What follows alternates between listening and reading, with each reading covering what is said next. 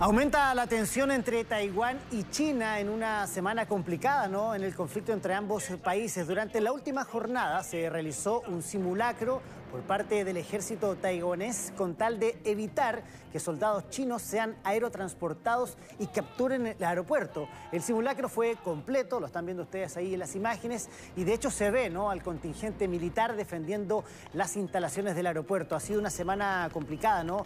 Eh, de distintos ejercicios que se han realizado con tal de mantener al ejército preparado ante la creciente beligerancia de Beijing hacia la isla que reclaman además como propia. Vamos a Honduras porque las Fuerzas Armadas de ese país decomisaron una hectárea de plantas de coca. Son cerca de 4.000 arbustos ubicados en el departamento de Colón que logró asegurar el personal armado en donde también estaban los elementos necesarios para la reconversión a cocaína de ese producto. Con el decomiso se logra la cifra histórica de un millón de este tipo de plantas solo lo que va corrido de este año 2022.